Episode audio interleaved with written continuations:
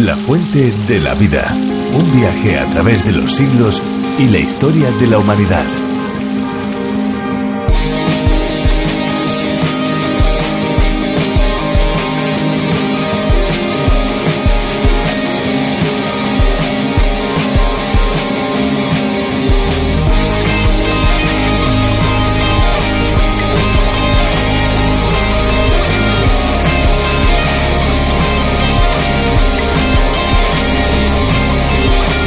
Desde el punto de vista nutricional, el agua no se suele tener en cuenta y es como si no contasen las dietas, pero últimamente los dietistas se están dando cuenta de la importancia de incluir el agua y de explicar a la gente las cantidades que deben tomar en función de los alimentos que ingieran.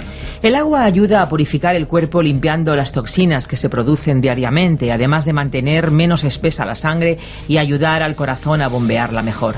También se cree que el sistema nervioso mejora con la ingesta de agua, ya que la deshidratación es una causa que favorece la aparición de enfermedades como la ansiedad, la fibromialgia y el Alzheimer.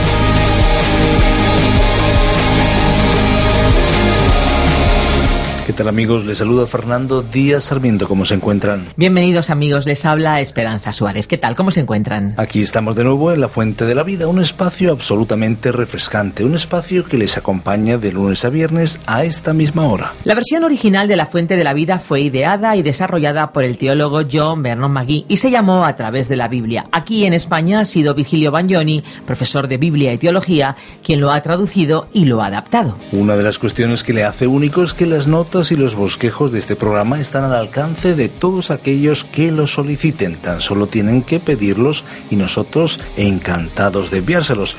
La verdad es que ahí está esa forma de conocer la Biblia desde el principio hasta el final. Por eso tienen que estar atentos porque al finalizar nuestro espacio les vamos a dar la dirección electrónica a la que pueden escribir para solicitarlo. Ah, bueno, no se lo hemos dicho, pero el envío es completamente gratuito. Así es, gracias a los amigos que contribuyen para ello. A ellos les damos las gracias. A pesar del paso del tiempo, la Biblia sigue siendo el libro con mayúsculas y por excelencia. Nos encantaría que lo leyeran y que se impregnaran de la fuente de la vida que está reflejada en cada una de sus páginas. Muy bien, pues si ahora te parece, Fernando, y antes de escuchar la exposición de hoy, ¿por qué no llenamos este espacio con buena música? Escuchemos la canción de hoy. Adelante.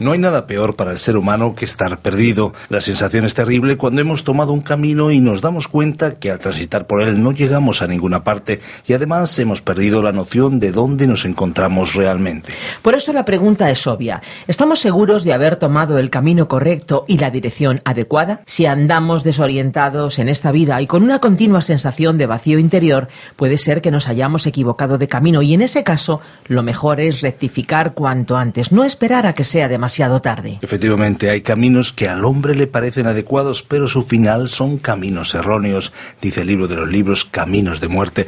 Las buenas intenciones no bastan para saber elegir bien. La Biblia nos indica el camino correcto. Jesucristo dijo, yo soy el camino, la verdad y la vida. No hay otro camino en el que el hombre pueda vivir la vida plenamente.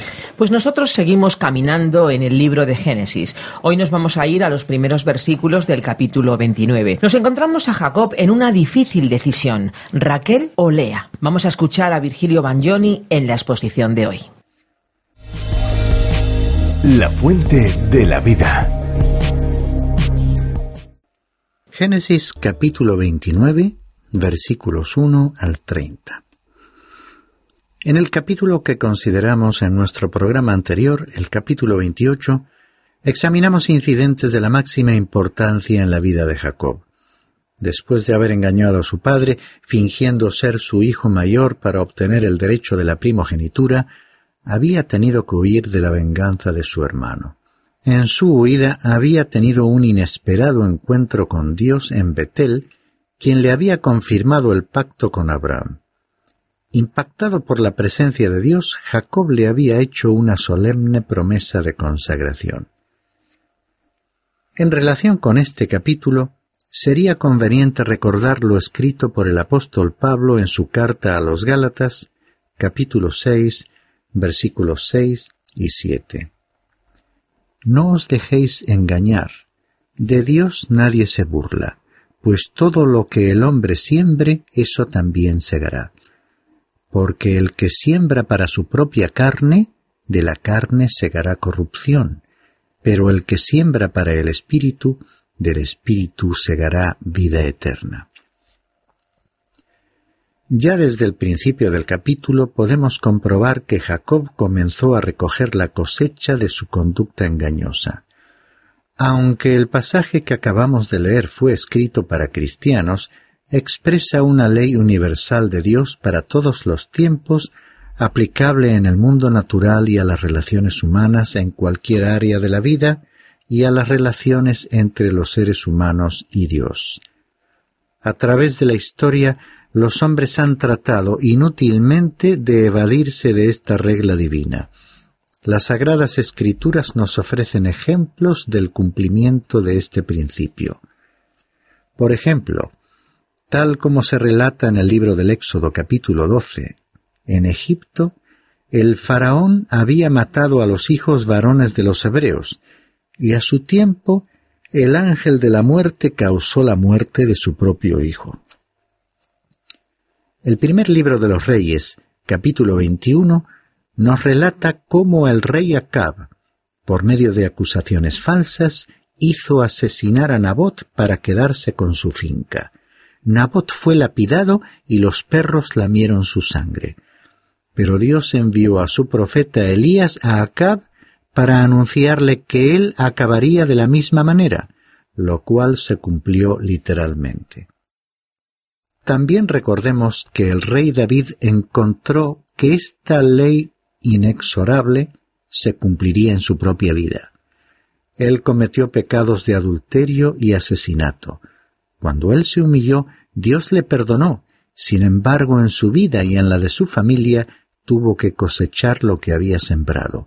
Su propia hija fue violada y un hijo suyo fue asesinado.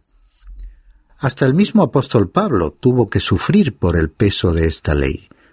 Antes de su conversión había dado su consentimiento a la lapidación de Esteban, primer mártir de la iglesia primitiva. Años más tarde, y ya como siervo de Jesucristo, fue sacado de la ciudad de Listra, apedreado y dado por muerto. Es así que Jacob fue un clásico ejemplo de esta ley inflexible. Era bastante engreído, orgulloso de su inteligencia, había vivido de su ingenio y practicado el engaño utilizando métodos dudosos para lograr sus propósitos, pero cosecharía lo que había sembrado. Al comenzar este capítulo 29 vemos que Jacob salió de Betel y prosiguió su viaje. Después de un periodo de tiempo que no podemos determinar, Jacob llegó a Harán. Leamos los versículos 1 al 8. Entonces Jacob siguió su camino y fue a la tierra de los hijos del oriente. Y miró y vio un pozo en el campo, y he aquí tres rebaños de ovejas estaban echados allí junto a él, porque de aquel pozo daban de beber a los rebaños, y la piedra sobre la boca del pozo era grande. Cuando todos los rebaños se juntaban allí, entonces rodaban la piedra de la boca del pozo y daban de beber a las ovejas, y volvían a poner la piedra en su lugar sobre la boca del pozo. Y Jacob dijo a los pastores, Hermanos míos, ¿de dónde sois? Y ellos dijeron, Somos de Harán. Entonces les dijo, ¿Conocéis a Labán, hijo de Nacor? Y ellos respondieron, Le conocemos. Y él les dijo, ¿Se encuentra bien? Y dijeron, Está bien, mira, su hija Raquel viene con las ovejas. Y él dijo, He aquí, aún en pleno día no es tiempo de recoger el ganado. Dad de beber a las ovejas e id a apacentarlas. Y ellos le respondieron, No podemos hasta que se junten todos los rebaños y quiten la piedra de la boca del pozo. Entonces daremos de beber a las ovejas. Este pasaje nos revela la importancia del agua para aquella región. Por ello, los pastores la economizaban y la protegían. Sólo removían la piedra en el momento de dar de beber a las ovejas. Luego volvían a cubrir la boca del pozo. Vemos que Jacob llegó a aquel lugar en el momento oportuno, y apenas tuvo ocasión comenzó a mostrar su propio carácter autosuficiente, dando a aquellos hombres experimentados indicaciones sobre lo que les convenía hacer. Mientras ellos hablaban, alguien se acercaba nada menos que Raquel, que traía las ovejas de su padre. Aquel fue, pues, el momento en que Jacob se encontró con Raquel. Leamos los versículos nueve al doce. Todavía estaba él hablando con ellos cuando llegó Raquel con las ovejas de su padre, pues ella era pastora. Y sucedió que cuando Jacob vio a Raquel, hija de Labán, hermano de su madre, y las ovejas de Labán, hermano de su madre, Jacob subió y quitó la piedra de la boca del pozo y dio de beber al rebaño de Labán, hermano de su madre. Entonces Jacob besó a Raquel y alzó su voz y lloró. Y Jacob hizo saber a Raquel que él era pariente de su padre y que era hijo de Rebeca, y ella corrió y se lo hizo saber a su padre.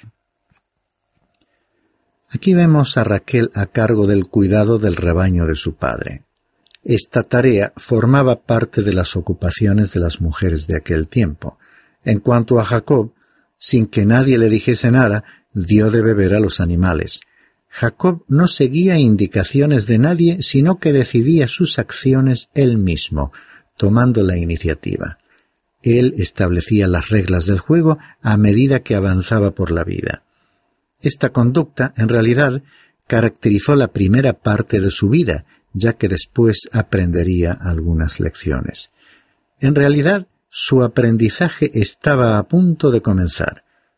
Por otra parte, y a primera vista, su forma de saludar a Raquel y su reacción de besarla y después llorar parece algo extraña.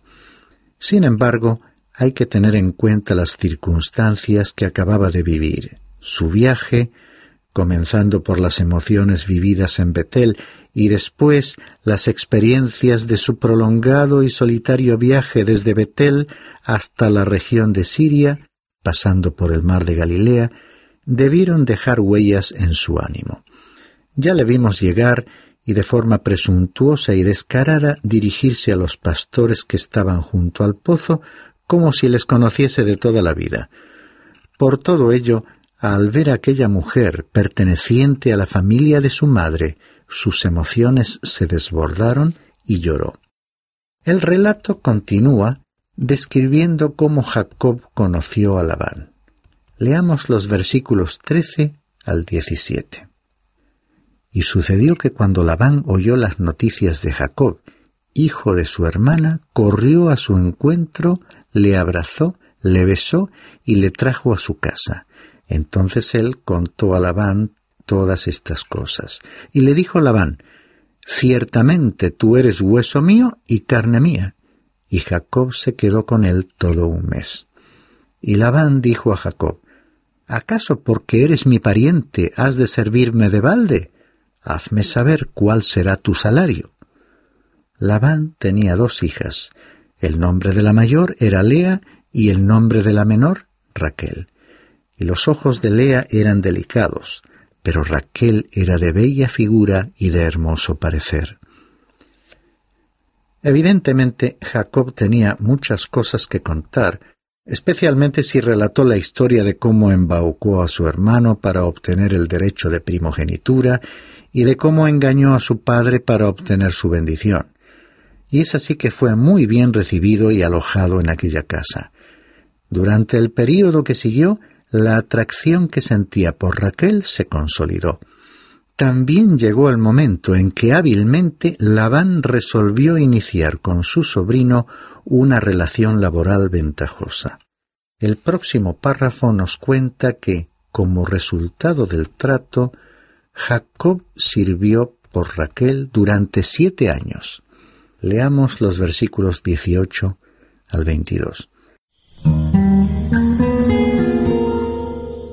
Y Jacob se había enamorado de Raquel y dijo, Te serviré siete años por Raquel, tu hija menor. Y Labán dijo, Mejor es dártela a ti que dársela a otro hombre. Quédate conmigo. Jacob, pues, sirvió siete años por Raquel y le parecieron unos pocos días por el amor que le tenía.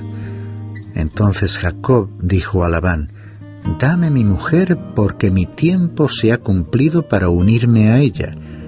Y Labán reunió a todos los hombres del lugar e hizo banquete.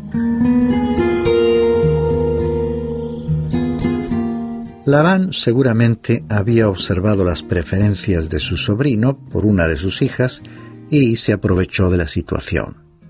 Seguramente las condiciones de trabajo fueron duras, y llama la atención la profundidad de los sentimientos de Jacob, afrontando cada una de aquellas largas jornadas motivado por la ilusión de unirse a Raquel.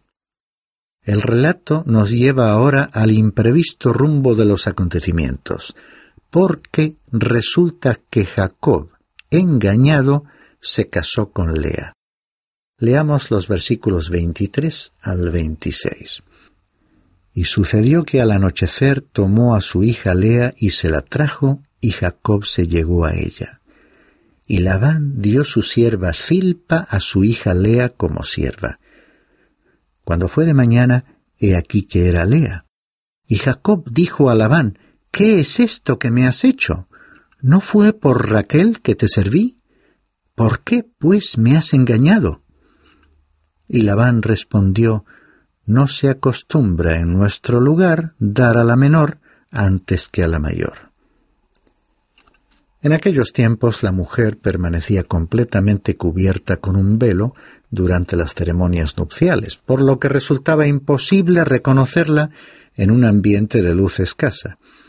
Además, tenemos que añadir otros factores que ayudaron a que Jacob no advirtiese el engaño, como la alegría de la fiesta y la exaltación producida por la comida y las bebidas del banquete. Fue así que hasta la mañana siguiente Jacob no descubrió que no se había casado con Raquel, sino con Lea.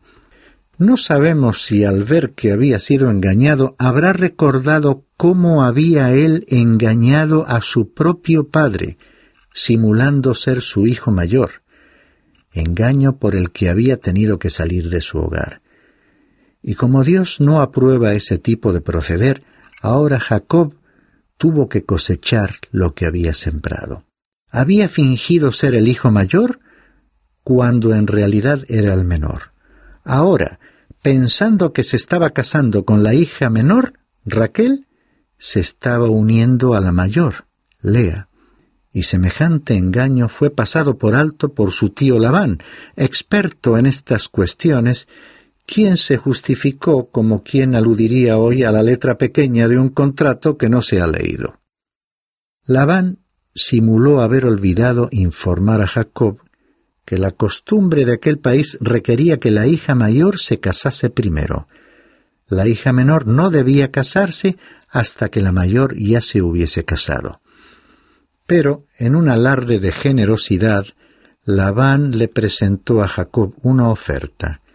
Leamos los versículos 27 al 30.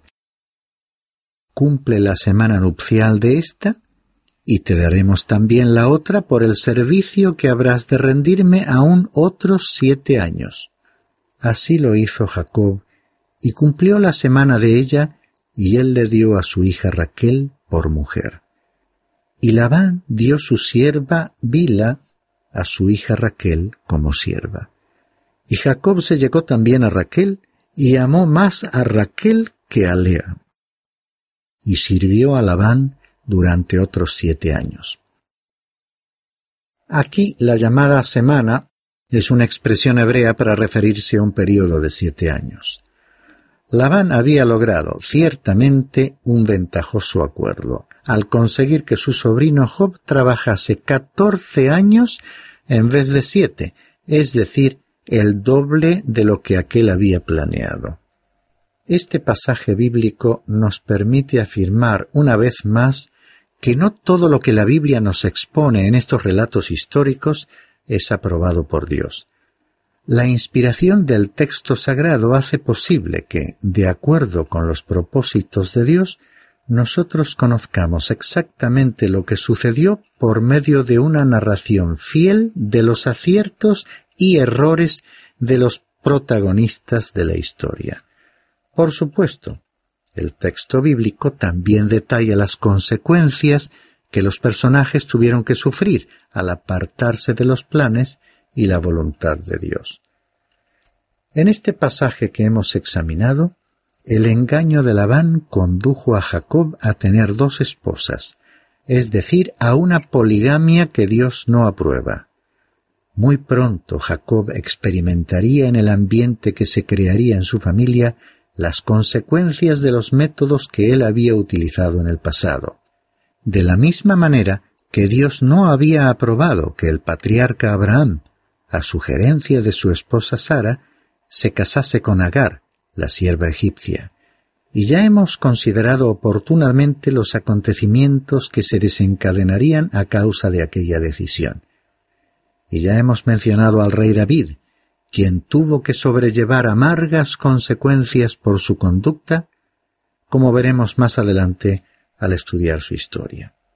Evidentemente, Dios tampoco aprobó otros detalles de este relato, como aquellas prácticas degradantes para la mujer en los tratos prenupciales entre Labán y Jacob, basadas en la costumbre de aquella época en que el padre negociaba con sus hijas y el novio debía pagar una determinada cantidad a cambio del permiso para casarse con una de ellas. Comenzábamos nuestro programa de hoy con una cita de San Pablo en su carta a los Gálatas en la que se afirmaba que todo proceder humano, contrario a los principios que Dios ha establecido, produce inevitablemente consecuencias negativas. La declaración de que todo lo que el hombre siembre, eso también segará, constituye una seria advertencia contra el burlarnos o desechar normas que Dios no ha establecido con la intención de cercenar o limitar arbitrariamente nuestra libertad. Dios, como que es nuestro Creador, nos conoce íntimamente, mucho mejor de lo que nosotros mismos nos conocemos, y sabe muy bien cuáles son nuestras necesidades y qué modo de vida nos puede satisfacer más plenamente. Y desde los tiempos bíblicos, la experiencia de los seres humanos confirma lo que dicen las Sagradas Escrituras.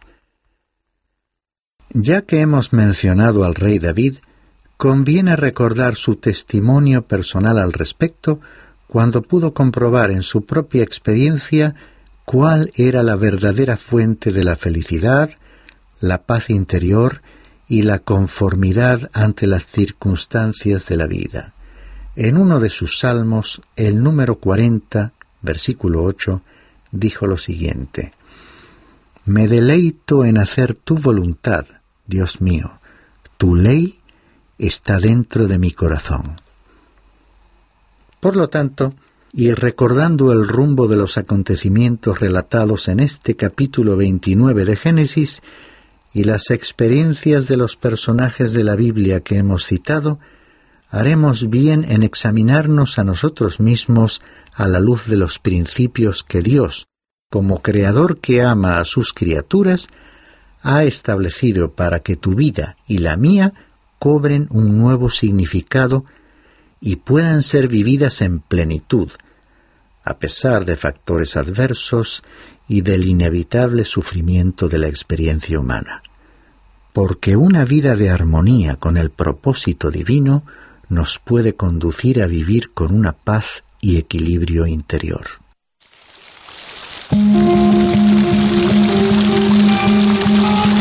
Estamos finalizando un programa más de La Fuente de la Vida. Muchísimas gracias amigos por acompañarnos. Queremos recordarles que vamos a estar aquí en esta misma emisora a la misma hora todos los días de lunes a viernes. Así es, Esperanza. En nuestro próximo programa seguiremos analizando interesantes aspectos que convierten a la Biblia y a cada uno de sus libros en algo singular. Algo singular que sigue transformando vidas y corazones. Seguro que no les dejará indiferentes. Pues ahora toca ya despedirnos, lamentándolo mucho. Les recordamos que si desean ponerse en contacto con nosotros pueden llamarnos al teléfono 91 422 05 24 o bien pueden escribirnos al apartado de correos 24081, código postal 28080 de Madrid, España. Si lo prefieren, pueden enviarnos también un correo electrónico a la siguiente dirección. Info arroba radiocadenadevida.com. Repito, info arroba.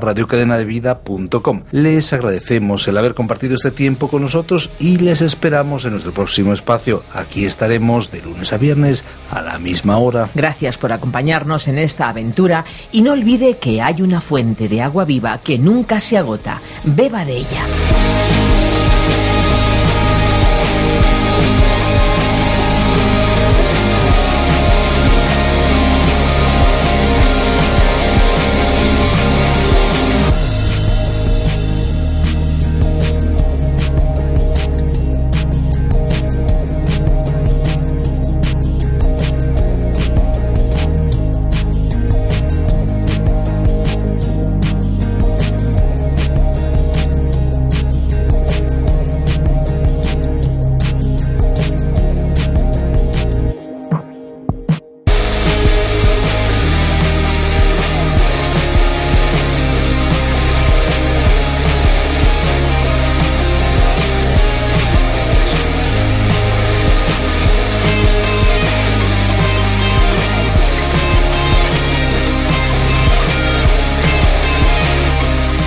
Este ha sido un programa de Radio Transmundial producido por Radio Encuentro, Radio Cadena de Vida.